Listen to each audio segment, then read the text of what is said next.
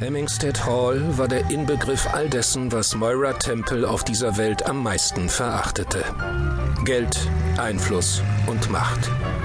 Die Miene der 25-Jährigen wurde von einem Ausdruck größter Abscheu überschattet, kaum dass sie das gregorianische Gemäuer erblickte.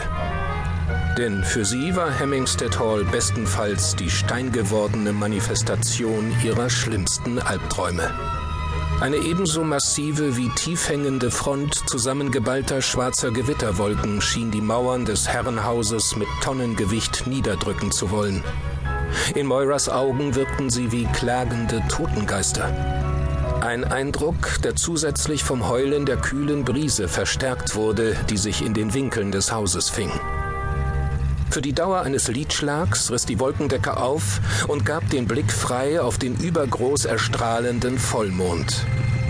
Ein Schauer rieselte Moira über den Rücken. Der Anblick hatte etwas wahrhaft Gespenstisches an sich. Urplötzlich erglühte Hemmingstead Hall vor ihr im unwirklichen Glanz des Mondes, als flackerten dämonische Elmsfeuer über die nachtschwarze Fassade denn der Mond hatte in dieser Nacht sein silberkaltes Licht verloren und eine andere Färbung angenommen. Moira brachte ihren Wagen schließlich vor dem Hauptportal zum Stehen und starrte den Himmelskörper voller düsterer Vorahnungen an.